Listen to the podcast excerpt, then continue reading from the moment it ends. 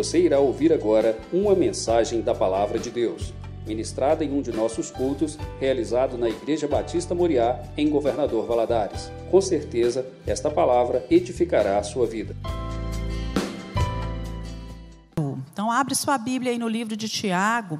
Nós começamos semana passada a estudar o livro de Tiago. O livro de Tiago fica lá no finalzinho do Novo Testamento, bem depois do livro de Hebreus. Então, vocês tiveram semana passada uma aula introdutória.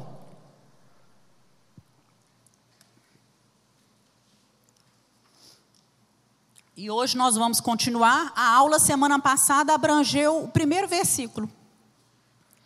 E hoje nós vamos continuar a partir do segundo versículo de Timóteo, é, de Tiago.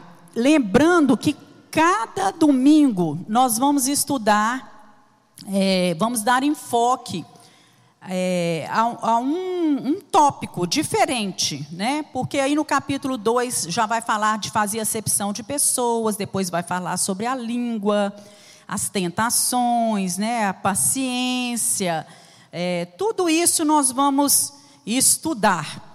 Mas hoje nós vamos ficar aí no versículo 2 ao versículo 11. Vamos ler? Meus irmãos, tende grande gozo quando cairdes em várias tentações, sabendo que a prova da vossa fé obra a paciência. Tenha, porém, a paciência a sua obra perfeita, para que sejais perfeitos e completos, sem faltar em coisa alguma. Se algum de vós tem falta de sabedoria, Peça a Deus que a todos dá liberalmente e não lance em rosto e ser-lhe-á dada.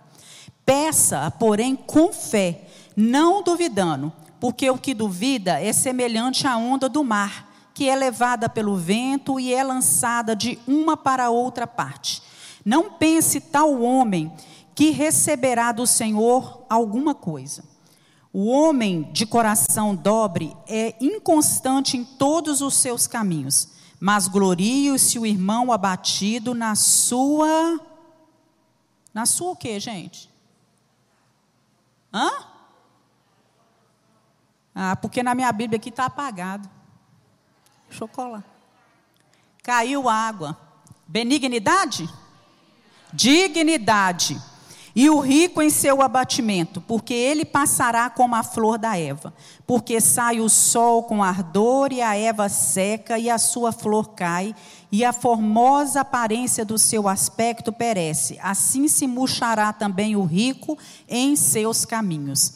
Olha, o versículo 2 diz o quê? Meus irmãos, tende grande gozo quando cairdes em várias provações. Tem de grande gozo quando passardes por várias provações. Semana passada, nós vamos só lembrar aqui um pouquinho que a carta de Tiago foi escrita por Tiago, irmão de Jesus.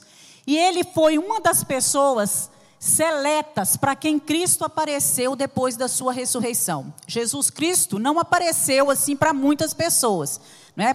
Para para Maria ali no templo, depois ele, ele apareceu para Tiago, para os outros discípulos, para os discípulos no caminho de Emaús, e Tiago foi uma dessas pessoas. Tiago estava no cenáculo com os apóstolos no dia de Pentecoste. Então, quando soprou aquele vento impetuoso no dia de Pentecoste, Tiago estava lá também e recebeu o Espírito Santo. Paulo o chamou de pilar da igreja de Jerusalém. Ele era uma das colunas da igreja de Jerusalém. Paulo viu Tiago quando foi a Jerusalém depois da sua conversão. Tiago foi o líder do importante concílio de Jerusalém. Vocês lembram disso? Quando eles realizaram um concílio com os líderes da igreja, os homens sábios que poderiam tomar alguma decisão à frente da igreja, Tiago foi quem tomou a palavra e conduziu aquele concílio muito sabiamente. Judas identificou-se com o irmão, como o irmão de Tiago. Tiago foi apedrejado em 62 depois de Cristo pelo sinédrio. Ele não se apresenta como irmão de Jesus, mas como servo de Jesus. Esse é o Tiago que nós estamos falando. E aí também, ele escreveu sua carta para quê? Para resolver problemas que estavam acontecendo entre os irmãos que se congregavam. É como se ele tivesse escrito uma carta enviasse a carta para nós, né? para os irmãos que são cristãos, que são os crentes. E essa carta era para tra tratar de quê? De problemas que também hoje nós enfrentamos. Por isso a carta de Tiago é tão atual. Aliás, a toda a Bíblia é atual e serve para o dia de hoje, né? A verdade é que a raiz de todos os problemas era imaturidade espiritual. E fala para mim, muitos dos erros que cometemos hoje é o quê? Fruto de imaturidade cristã, imaturidade espiritual. Então, olha só os problemas que eles estavam passando. Eles estavam passando por duras provações, nós passamos também? Sim. Eles estavam sendo tentados a pecar. Isso cabe a nós? Sim. Alguns crentes estavam sendo humilhados pelos ricos, enquanto outros estavam sendo roubados. Isso é real no mundo hoje? Sim. Alguns membros da igreja estavam buscando posições de liderança, alguns crentes estavam falhando em viver o que pregavam, quer dizer, pregavam uma coisa, mas viviam outra. Outros estavam vivendo de forma mundana, outros não conseguiam dominar a língua, outros estavam se afastando do Senhor, e havia crentes que estavam vivendo em guerra uns contra os outros, os irmãos brigando dentro da igreja, um falando mal do outro, fazendo fofoca do outro, invejando o outro. E Tiago traz essa carta para poder corrigir tudo isso dentro da igreja. E eu quero convocar você em casa a ler o livro de Tiago. Irmãos, ele é muito pequenininho, você leia né, e venha já, é, leia o livro todo durante a semana e venha preparado para a próxima escola dominical. Então nós podemos tirar aí para nós, primeiro, que vida cristã não é uma redoma de vidro. Nem eu nem você vivemos cercados numa redoma, protegidos, como se estivéssemos numa estufa espiritual de todos os problemas. Muito pelo contrário, nós estamos no mundo e esse mundo é um campo de batalha. Nós temos lutas diárias. Nós enfrentamos lutas todos os dias e nós não somos poupados dos problemas. Mas nos problemas, Deus nos fortalece, Deus nos capacita e Deus nos ajuda a vencer esses problemas. Você pode dizer amém? Amém, porque ai de nós se não fosse isso. Tem muito crente que acha que porque ele é crente, ele não vai passar pelas dificuldades dessa vida. Mas nós precisamos nos lembrar que antes de sermos crentes, nós somos seres humanos e que todos nós passamos por problemas. Ficamos doentes, perdemos entes queridos, não é? é? Temos problemas dentro dos nossos lares, problemas de relacionamento. E aqui nós podemos ver que as fontes das provações, elas são muitas e são variadas, são diferentes. Tem provações que vêm diretamente de Deus, como foi o caso de Abraão. Abraão foi provado por quem? por Deus na sua fé. Deus falou com ele que era para ele levar o seu filho Isaac e sacrificar no altar. Quem estava realizando aquilo? Deus, não é? Nós vemos o caso de Jó. Quem permitiu aquilo? Aquela provação? Deus. Deus permitiu aquela provação na casa de Jó. Mas tem provações que nós enfrentamos que vêm do nosso semelhante, de pessoas que estão ao nosso redor, como foi o caso de José. José passou tudo aquilo que ele passou por causa de quem? Dos seus irmãos, que tiveram inveja, jogaram José no poço, venderam José como escravo, e assim foi a história dele. Intentaram o mal contra José. Quando um filho, não é? é ele, ele toma atitudes erradas, faz escolhas erradas, nós pais sofremos, passamos provações por isso? Sim, não é? Filhos sofrem, passam provações por causa de atitudes dos pais? Sim.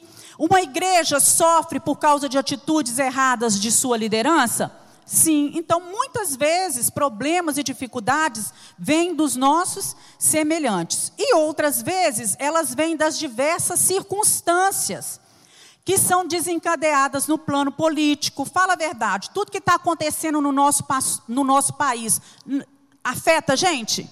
Claro que sim, não é? às vezes no campo social, no campo econômico. Né? Vocês lembram quando o Collor confiscou a poupança? Todo mundo que tinha dinheiro em poupança passou por provação, por dificuldade? Sim, não é? A pandemia não é uma dificuldade, né? Que está todo mundo aí vivendo e passando, todo mundo tendo que se ajustar, trabalhar junto, fazer, né? Para que as coisas passem. Todos nós passamos por isso. Mas uma coisa é certa, eu sei, de onde vier essa pandemia, ou do nosso semelhante, ou se Deus estiver permitindo isso, ou das circunstâncias que estão ao nosso redor, Deus está monitorando cada uma delas. Você pode dizer isso? Deus está monitorando cada uma das nossas provações e todas elas visam a nossa edificação, o nosso crescimento. Olha, gente, eu vou falar com vocês que eu nunca vi uma pessoa chegar perto de mim e falar assim, pastora, estou tão feliz porque eu estou tão cheio de provação. Nunca escutei isso. Eu creio que nenhum de vocês escutar, né? Já escutou uma coisa dessa, né? Oh, que delícia! À medida que os meus problemas aumentam, que as minhas dificuldades aumentam, eu estou com meu coração mais transbordante de alegria. A gente não ouve isso, não é? Mas por quê, né?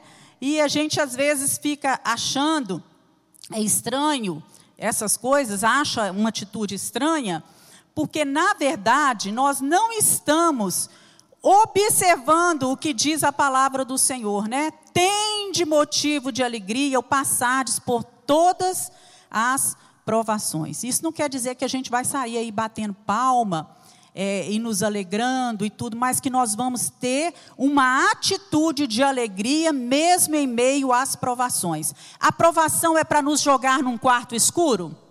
Não. É para nos fazer é, enfiar, é, é, ficar tomando um monte de remédios? Porque não é assim que começa? A gente não dá conta de lidar com os problemas, tem que ir para os remédios, não é? Então nós precisamos pedir a Deus graça sabedoria, força para passar pelas provações e pelas dificuldades dessa vida. Né? E aqui a Bíblia traz para a gente alguns homens, alguns personagens que encararam as provações com alegria, né? E um deles foi Abacuque. A disposição do coração do profeta Abacuque era louvar a Deus em todo custo. O que, que Abacuque estava vivendo naquele momento? Era um momento de muita violência, de muita. É, é, o mundo estava conturbado.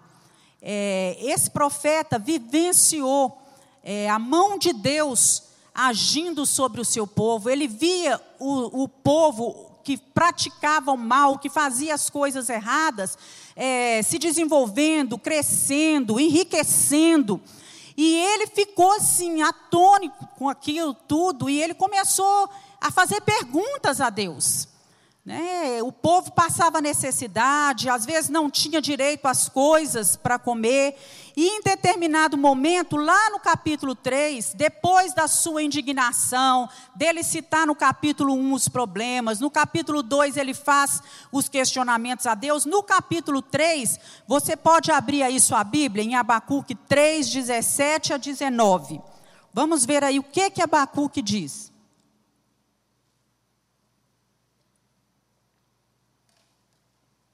Ele fala o seguinte: Ainda que a figueira não floresça, nem haja fruto na vide, ainda que decepcione o produto da oliveira, e os campos não produzam mantimento, ainda que as ovelhas da malhada sejam arrebatadas, e nos currais não haja gado, todavia eu me alegrarei no Senhor, exultarei no Deus da minha salvação. O Senhor Deus é a minha força, e fará os meus pés como os das servas, e me fará andar sobre as minhas alturas. Vamos repetir esse versículo? O Senhor Deus é a minha força, fará os meus pés como os das servas, e me fará andar sobre as minhas alturas. Então Deus vai nos fazer andar nas alturas, acima dos problemas acima das tribulações, acima do pecado, acima das tentações, acima das minhas dores, acima das decepções. Não é assim que a gente canta? Enfrentamos decepções? Sim. Dores? Muitas. Problemas? Sim.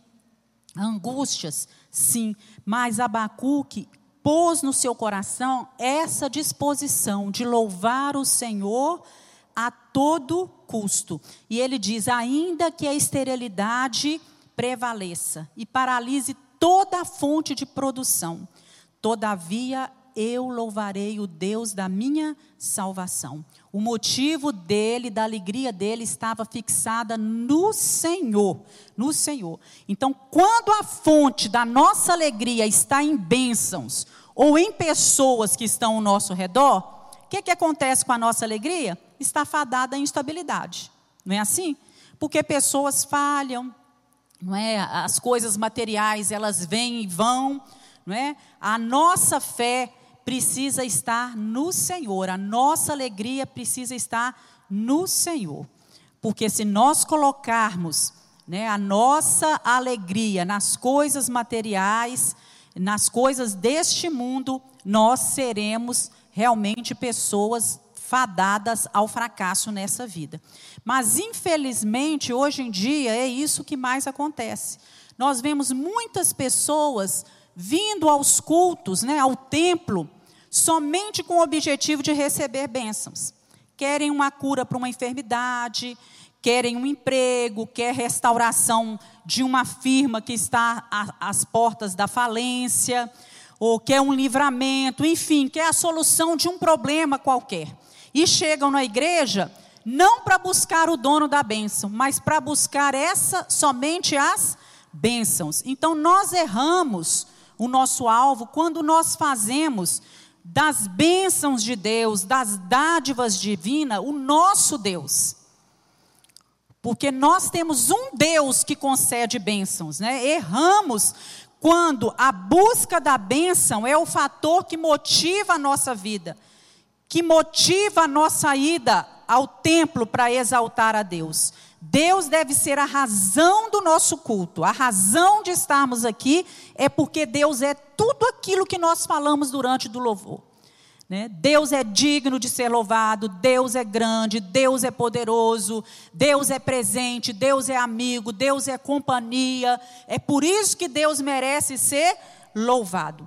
E aí nós agradecemos a Deus porque toda dádiva e todo dom perfeito vem de quem? vem do alto, vem de Deus, não é? As bênçãos, as dádivas, não é? Elas são concedidas pelo Senhor à medida que cada dia nós nos tornamos mais fiéis e amamos mais ao Senhor Jesus. Um outro exemplo, um outro personagem bíblico é Paulo.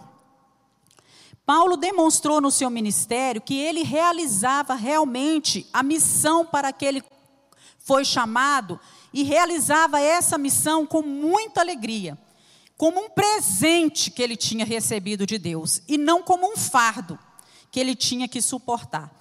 Porque Paulo enfrentou muitas provações. Foi um homem que passou por muitas provações. Mas ele passou por todas as provações, não recebendo aquilo como um fardo, como uma coisa muito difícil. Mas ele, em todo o tempo, ele sabia estar alegre. E ele fala isso lá no livro de, de Filipenses. Né? É, nós encontramos isso lá em Filipenses 4,11. Você pode abrir aí, ele diz assim: digo isto não por causa da pobreza, porque eu aprendi a viver contente em toda e qualquer situação. Aprendi a viver contente em toda e qualquer situação. Dá a entender a gente aqui que Paulo, nesse momento, estava passando por quê? Necessidades. Né? Mas ele estava contente em toda e qualquer situação. Então, Tiago, ele vem deixando para a gente o mandamento da alegria aqui diante das provações. E Paulo vem ensinando para a gente o caminho que nós devemos viver para este princípio. Ele fala que o caminho é o que? Aprender. Aprender a viver contente em toda e qualquer situação. A vida cristã não é um aprendizado diário? É. Nós temos que aprender diariamente com o Senhor Jesus. Esse deve ser o nosso desafio diante das provações. Aprender a lidar com ela e a viver contente diante de toda e qualquer situação. Irmãos, eu não estou querendo dizer aqui, por exemplo, você perdeu um, um, um parente querido, é igual eu perdi a minha irmã, que eu não vou sentir tristeza em relação a isso. Sim, eu vou chorar na hora que eu lembrar dela e tudo, mas eu não vou perder a minha alegria, porque eu sei quem é o dono do universo, quem é o Senhor da vida. Não é? Você é roubado, entra na sua casa, perde tudo, é, roubam tudo que você tem lá, suas joias, dinheiro, leva, leva tudo. Você vai ficar triste? Vai. Vai ficar com muita raiva? Vai.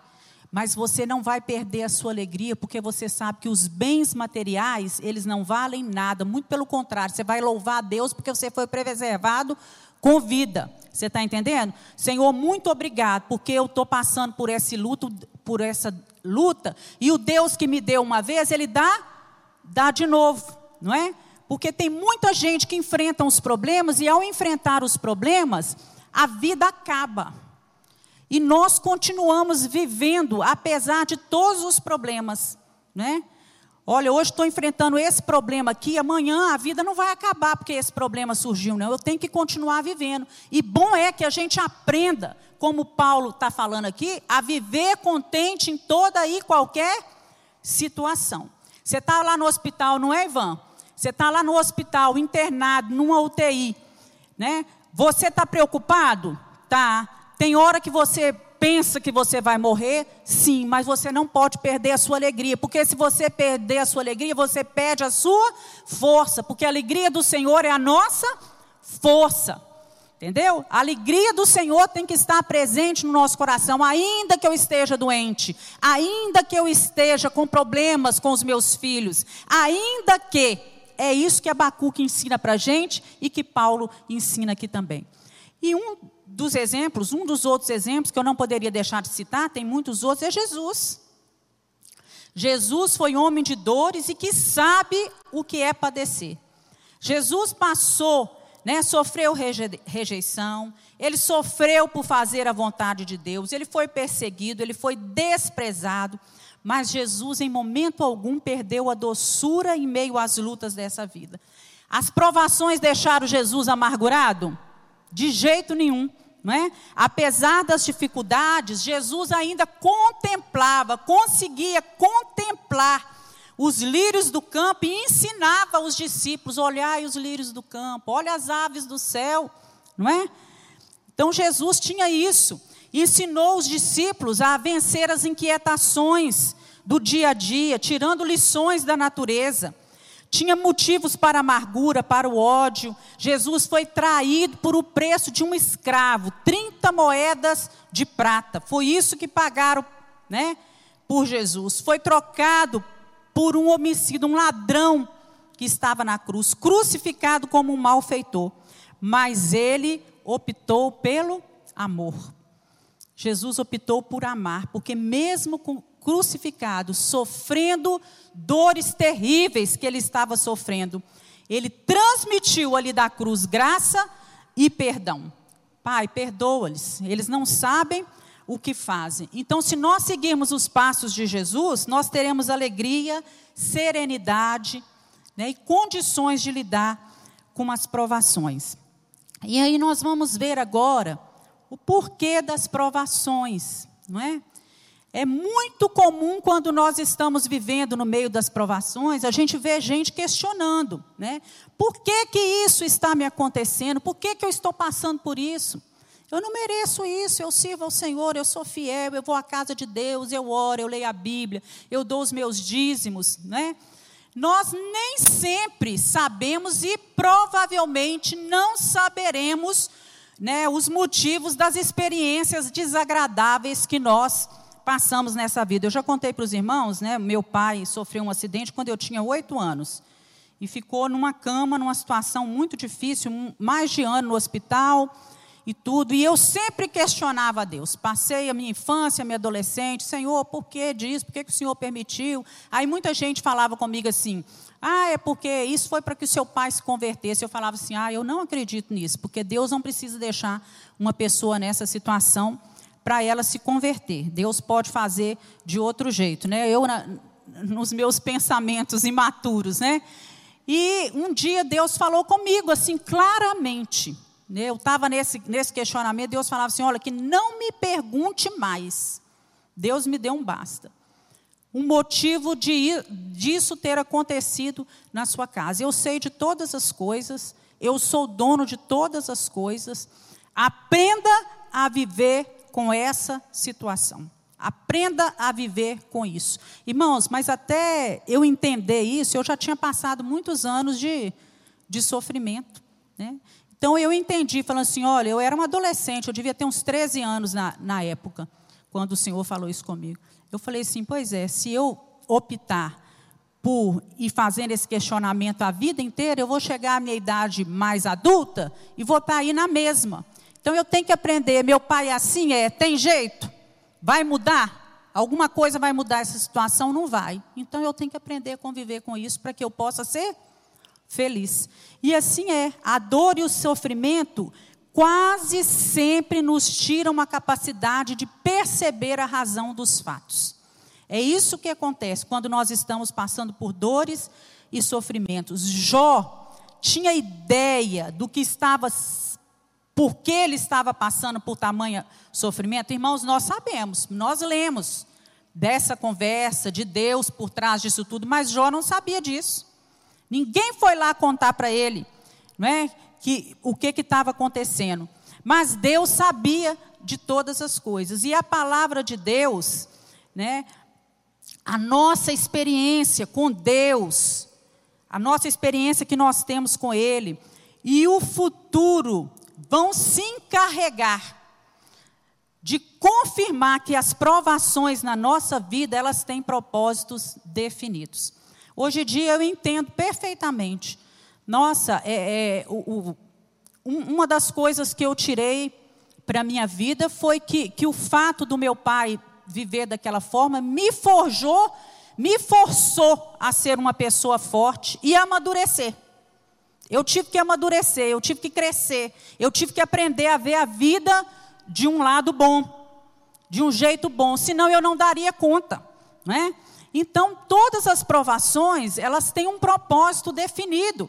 E nós vamos entender isso o quê? Através das experiências que temos com Deus, é através da palavra de Deus e deixando o futuro revelar para a gente. Muitas vezes estamos vivendo uma circunstância nos momentos que ali naquele presente momento a gente não consegue entender. Mas eu creio que você já passou por isso. Depois passa-se algum tempo, você olha para trás e você consegue entender aquilo, né? Mas nós somos servos de Deus, de um Deus que é todo poderoso, que é o El Shaddai, aquele que age em todas as coisas para o bem daqueles que amam a Deus, daqueles que foram chamados de acordo com o seu propósito. Isso está lá em Romanos 8, 28. É, tudo coopera para o bem daqueles que amam a Deus, daqueles que foram chamados de acordo com o seu propósito. Então nós precisamos entender que a fé cristã, as provações, elas procedem, primeiro, elas são compatíveis com a fé cristã, porque a vida cristã não é um mar de rosa. Jesus disse o quê? No mundo tereis aflições. Lá em Atos 14, 22, está: através de muitas provações nos importa entrar no reino de Deus. Então, as provações, elas vêm da nossa humanidade, primeiro, né, por exemplo, doenças, acidentes, né, frustrações, desapontamentos. Isso porque nós somos homem. Elas vêm da nossa pecaminosidade, são fruto dos nossos pecados. Por exemplo, quando nós conversamos muito, falamos demais, falamos o que nós não devemos, nós vamos sofrer as consequências disso? Sim. Quando nós nos intrometemos demais na vida dos outros, nós vamos sofrer consequência disso? Sim, não é?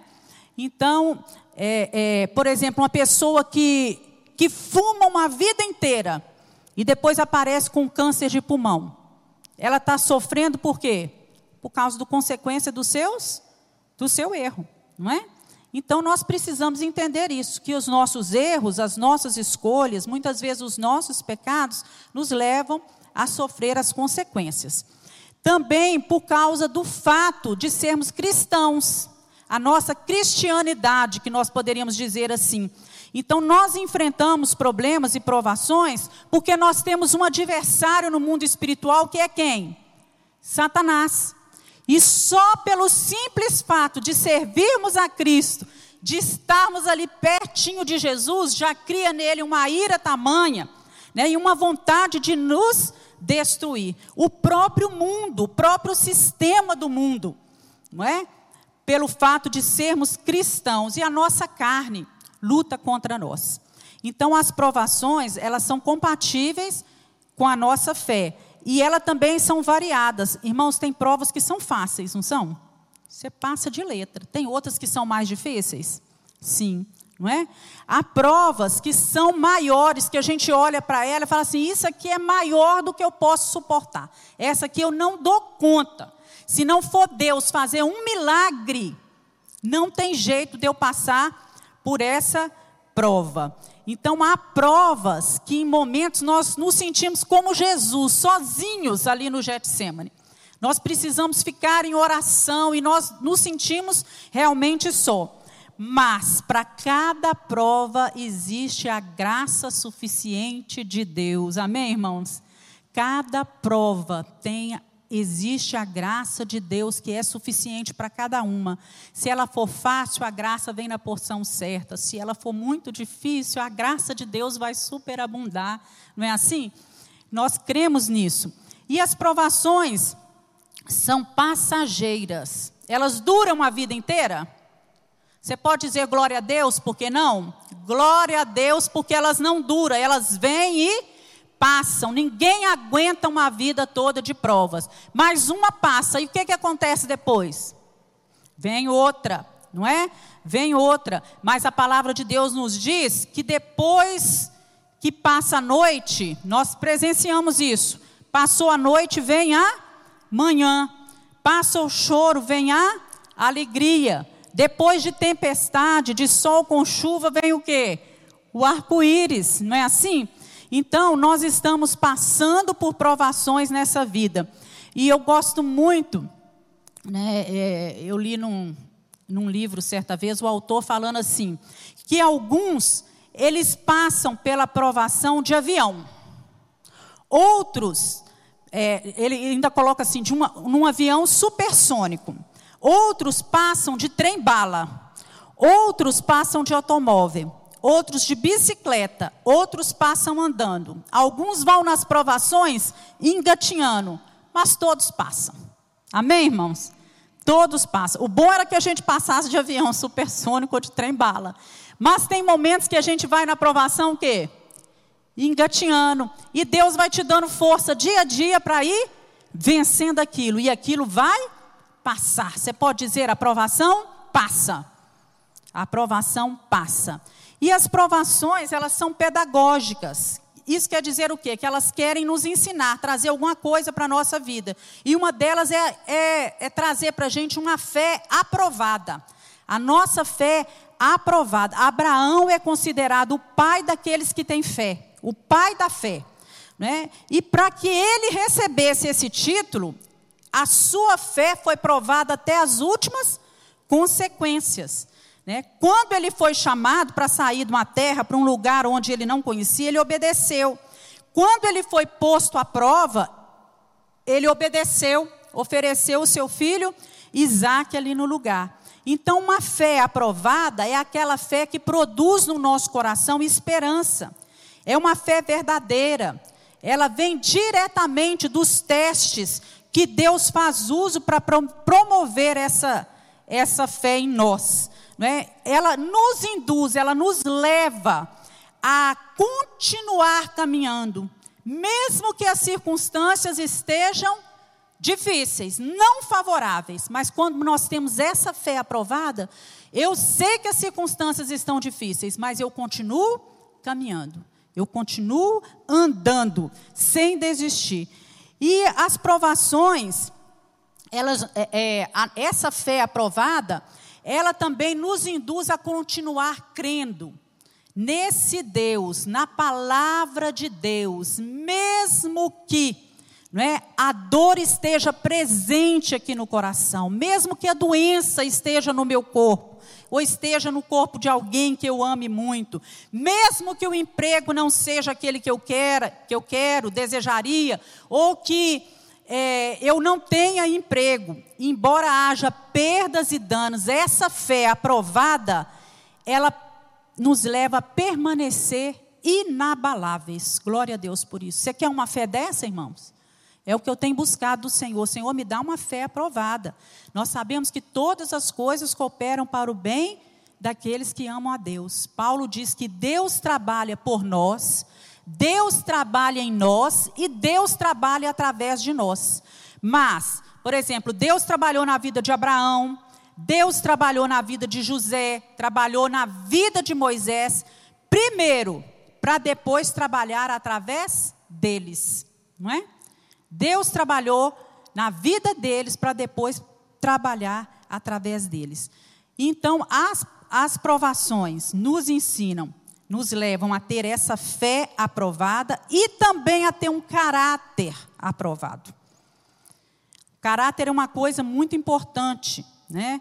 A maioria das mudanças que já aconteceram na nossa vida, no nosso caráter, se deu por meio de provações. As provações nos ensinam, nos ajudam a moldar o nosso caráter. E, é, o sofrimento é um instrumento da graça de Deus para que a gente possa reduzir o nosso orgulho, a nossa autossuficiência e aprender a ser totalmente dependente do Senhor Jesus. Então, vem também as provações com o objetivo de nos ensinar né, que o nosso caráter ele precisa ser polido. Não é assim que a Bíblia fala que muitas vezes nós somos levados no fogo, ali no cadinho. Para quê? Para que o nosso caráter seja polido, seja transformado, seja retirado as impurezas. É? Então nós precisamos pedir a Deus que nos dê graça para cada dia perceber e aprender aquilo que Deus está querendo nos ensinar. Porque a gente passa por uma prova e não tira nada daquilo, né? A nossa fé não é aprovada. Você já passou por provações que você fala assim: tirei zero nessa prova, né? Tirei zero. Eu fiz tudo que um cristão não poderia fazer. Né? O meu caráter se revelou de uma maneira terrível, que até assusta a gente às vezes. A minha dependência de Deus, a minha confiança, a minha esperança caiu no buraco, né? mas Deus permite que venham para que a gente possa permitir, possa aprender. E quando a gente não passa na prova, aquelas provações se repetem, irmãos? Elas vão se repetindo até que a gente aprenda. Eu aprendi isso na minha vida. Né? Tinha algo que eu sempre reclamava, sempre reclamava, e eu estava sempre lidando com aquele problema. Um dia o pastor falou comigo assim: olha, enquanto você não aprender a lidar com essas circunstâncias, você não vai deixar de viver isso. Né? E era constantemente. Né? Aí eu falei assim: ah, tá bom, da próxima vez que acontecer, eu vou agir diferente. Eu vou começar a dar glória a Deus, eu vou me esforçar para resolver e tal. E assim foi. Né? Até que essa provação sumiu da minha vida. Eu não, não, não precisei mais lidar. Isso não se tornou mais uma coisa difícil, que me tirava do sério, que me roubava a paz, a alegria. Não, eu aprendi a lidar com aquela circunstância. Agora, o essencial nas provações é sabedoria. Sabedoria. Porque a sabedoria, ela nos ensina a aceitar as provações com paciência e a perceber que Deus está ali do nosso lado, Ele é o nosso aliado apesar das provações. Então, quando nós estamos sendo aprovados, é, provados, nós precisamos de discernimento e de sabedoria. Abre aí sua Bíblia em Tiago 5, olha o que, que diz. Se algum de vós tem falta de sabedoria, peça para quem? É para buscar no livro? Essa sabedoria aqui é sabedoria de livro? Não. peça a Deus, que a todos dá liberalmente, não lança em rosto, e se ele há dado. Peça com fé, não duvidando. Então nós precisamos pedir essa sabedoria ao Senhor, não é? Sabedoria, ela é mais do que conhecimento de uma causa, ela é o uso correto desse conhecimento. Nós temos conhecimento de determinada coisa e nós vamos fazer o uso certo desse conhecimento. Aquele que é sábio, ele vai buscar a maturidade, não prazer. Não é? Nós temos uma situação na nossa frente, aquilo ali vai me dar muito prazer, mas eu olho e entendo que aquele prazer é o quê? Momentâneo, vai durar alguns tempos, então eu vou agir com sabedoria. Isso aqui vai me dar prazer, é bom, é bom, mas vai me dar um prazer momentâneo e vão ter consequências. Com essa escolha eu vou perder isso, isso e isso. Isso é o que, irmãos? Sabedoria para fazer escolhas. Né? Então eu não vou entrar nessa. Né? Eu já tenho conhecimento da palavra. Né? Agora eu vou fazer o uso desse conhecimento. O que, que adianta? Vem uma situação na frente, eu conheço. Eu sei. Tem perguntas que nós fazemos para as pessoas. Eu posso fazer isso? Eu posso ir aquilo? Eu posso não sei o quê? Tan, tan, tan, tan. A gente já tem conhecimento. A gente já sabe a resposta. Agora, chegou a hora, diante dessa situação, de eu colocar o conhecimento que eu tenho em prática. Isso é sabedoria. Não, se eu fizer isso, a consequência pode ser essa, eu vou sofrer por causa disso. Isso é sabedoria. Então eu vou largar esse prazer momentâneo aqui e vou pensar lá na frente. Maturidade. Você, quando você toma atitudes tais, você está amadurecendo dia, dia a dia. Então nós precisamos entender que tem muitas pessoas que são cultas, que têm muito conhecimento, mas são tolas. Não agem, não põem em prática o conhecimento que têm. Tem pessoas que são eruditas, que falam muito bem, têm uma excelente oratória, mas não sabem viver a vida nem fazer escolhas certas. Você já viu pessoas assim? que falam muito bem, que são muito eloquentes, mas fazem escolhas totalmente erradas. Então, quando nós estamos sendo provados, nós precisamos pedir a Deus sabedoria para não desperdiçar as oportunidades que Deus está nos dando para chegar à maturidade. Entenda isso, precisamos pedir a Deus sabedoria para não desperdiçar as oportunidades que Deus está nos dando para chegar à maturidade. De repente, uma determinada circunstância, um problema, uma coisa que lhe é apresentada ali, é uma oportunidade que Deus está te dando para pular, né? Dar um passo em relação à maturidade. E às vezes você fica agarrado ali, atolado ali naquele atoleiro, né? E a sabedoria nos ajuda a usar as provas para o nosso bem e para a glória de Deus. Porque na hora das provações, né? O nome do Senhor tem que ser exaltado. A falta de sabedoria, eu coloquei ali, seria a falta de compreensão das realidades eternas e do governo de Deus em todas as coisas. A falta de sabedoria, ela nos leva a duvidar da bondade de Deus e não aceitar as provações. Por isso que a gente vê tanta gente passando por problema, ah, mas por que, que eu estou passando isso? Né? Eu não aceito isso, né? eu não aceito que, que eu tenha que passar por isso, que eu tenho que viver isso. Irmãos, quem somos nós para questionar o Criador? Quem somos nós? Ou a gente aceita que as coisas estão acontecendo e procura aprender com ela, procura a colocar em prática o conhecimento que a gente tem da palavra em relação àquela situação e em relação aos, às nossas emoções, ou então nós vamos viver uma vida assim, de não aceitar as coisas, de viver momentos frustrados. E aí, eu me lembro de Paulo e Silas. Vocês lembram disso? Paulo e Silas estavam presos acorrentados, amarrados, né? Provavelmente, né, na cabeça deles passava no outro dia é, vai acontecer alguma coisa de terrível conosco. Mas diz a palavra do Senhor que enquanto eles estavam ali presos, amarrados no tronco, o que, que eles faziam? Eles cantavam louvores a Deus, não é? Eles cantavam, oravam. Era uma ocasião fácil? Não. É. mas eles tinham maturidade para entender que aquilo ali era uma aprovação, porque eles podiam passar a noite inteira ali chorando e gritando pelos guardas, ou eles podiam louvar a Deus naquele momento, né? E nós vemos três motivos, é, três momentos na vida de Jesus em que ele age com profunda sabedoria. O primeiro dele foi diante do príncipe das trevas, diante de Satanás. Quando ele foi provado, ele tinha jejuado 40 dias, teve fome, foi tentado pelo diabo, isso está lá em Mateus capítulo 4, né, as provações.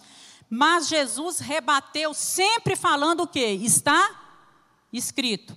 Está escrito. Está escrito. Ele tinha o conhecimento da palavra? Tinha. E ele estava colocando em prática esse conhecimento? Sim. Está escrito. Eu conheço o que está escrito. Eu sei. Não é?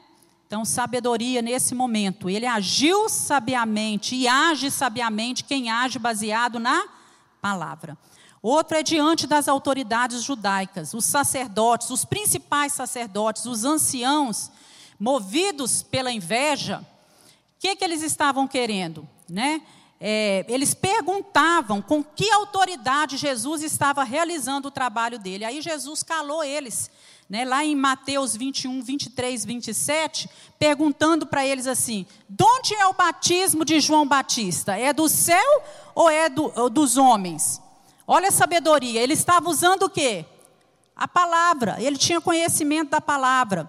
Né? Evidentemente, eles tinham uma resposta. No coração deles, eles iam dizer assim: nada, isso é tudo de homem. A vontade deles era falar isso. Mas, não é? Porque ele, eles não, de, não davam também crédito a João Batista, mas eles sabiam que se eles respondessem assim, a multidão ia se levantar contra eles, porque a multidão julgava João Batista um, um profeta, um enviado de Deus. Então Jesus agiu sabiamente. E depois, diante das autoridades romanas, quantas vezes né, diante, foi diante de Herodes, depois de Antipas, diante de Pilatos, Jesus respondia só o que tinha que responder, ou então ficava o quê, meus irmãos? Calado, não é? Erra menos, quem fala, menos, não é? Então nós não devemos esquecer que o silêncio de Jesus nesses momentos aconteceu também para cumprir aquilo que a palavra diz, né? Porque a palavra lá no Antigo Testamento falava que ele seria levado como uma ovelha muda ao matadouro, né? Então nós concluímos aí é, trazendo para a nossa vida o seguinte: que quando nós somos provados, nós precisamos pedir a Deus o quê? Sabedoria. Olha o versículo 6, irmãos. Peça com fé, não duvidando porque aquele que duvida é como a onda do mar, que é levada para o vento e lançado de uma para outra parte. Não pense que vai receber tal coisa. Isso aqui é motivo de nós não recebermos muitas coisas, porque a gente não pede com fé. Aí fica igual uma onda. A onda vai e ela volta vai e volta. Você já se sentiu assim em muitos momentos? Parece que você vai e volta, vai e volta, não é? Então nós precisamos pedir sabedoria ao Senhor. Quando somos provados, precisamos conhecer o caráter de Deus. E é esse caráter que nós temos que buscar ter. É da natureza de Deus dar. No versículo 5 fala isso também. Deus é a fonte de toda sabedoria e ele dá liberal mente, liberalmente, ele dá sabedoria, porque a generosidade dele é ilimitada. Ele não tem a falar assim, ah, Deus é, é, é, olhou para um e falou, não, vou dar mais sabedoria para ele, porque ele é melhor, eu vou dar mais sabedoria para aquele, ou para aquele ali eu não vou dar sabedoria nenhuma. Essa sabedoria que nós estamos falando aqui não é a sabedoria de livros, não é? Não é essa sabedoria de, da pessoa ter oportunidade de estudar, de, de, de ser culta em, em determinadas áreas, né? mas é uma sabedoria que vem do alto, é a sabedoria de Deus, realmente. Né? Deus não rejeita em momento algum aquele que o buscam, e quando nós somos provados, nós precisamos orar com fé. Amém? Então há valor nas nossas provações. Então, se estamos passando por provações, nós podemos orar e falar: Senhor, eu não sei porque eu estou passando por isso, na verdade, eu não sei, o Senhor não vai me dar explicação, e tudo, mas uma coisa eu sei, é que Deus está no controle de todas as coisas e eu quero aprender com isso. Me mostra, Senhor, me revela aquilo que eu tenho que aprender, me dá graça para passar, para aprender, para tirar coisas melhores disso, para amadurecer, para crescer e que eu possa saber que até mesmo as provações, elas têm valor para nos tornar pessoas melhores, seres humanos mais capazes de lidar com os problemas, com as dificuldades e de também olhar para os outros com um olhar diferente. Porque às vezes nós só conseguimos entender o próximo, a dor do próximo, quando nós passamos por aquilo. É muito mais fácil você entender a dor de uma determinada pessoa, o tamanho do sofrimento, aquilo que ela está sentindo lá, quando a gente já vivenciou aquilo. E muitas vezes Deus nos permite passar para que a gente se torne mais humano em determinadas circunstâncias. Bem, vamos orar? Vamos nos colocar de pé. Louvado seja Deus que não rejeita a nossa oração e nem afasta de nós a sua graça. Senhor, nos ensina a perceber que nós precisamos todos os dias aprender em meio às dificuldades e às lutas que passamos nessa vida. Quantas vezes nós somos provados e quantas vezes somos desaprovados diante dessas provações. Senhor, nos dá graça, nos dá sabedoria, sabedoria que vem do alto, nos dá paciência, esperança, uma fé aprovada, um caráter aprovado, e que a nossa vida, a nossa vida cristã aqui nessa terra, possa ser cada dia Senhor, é, de degrau em degrau, que nós possamos crescer e alcançarmos a estatura do varão perfeito. Em nome de Jesus nós oramos. Amém.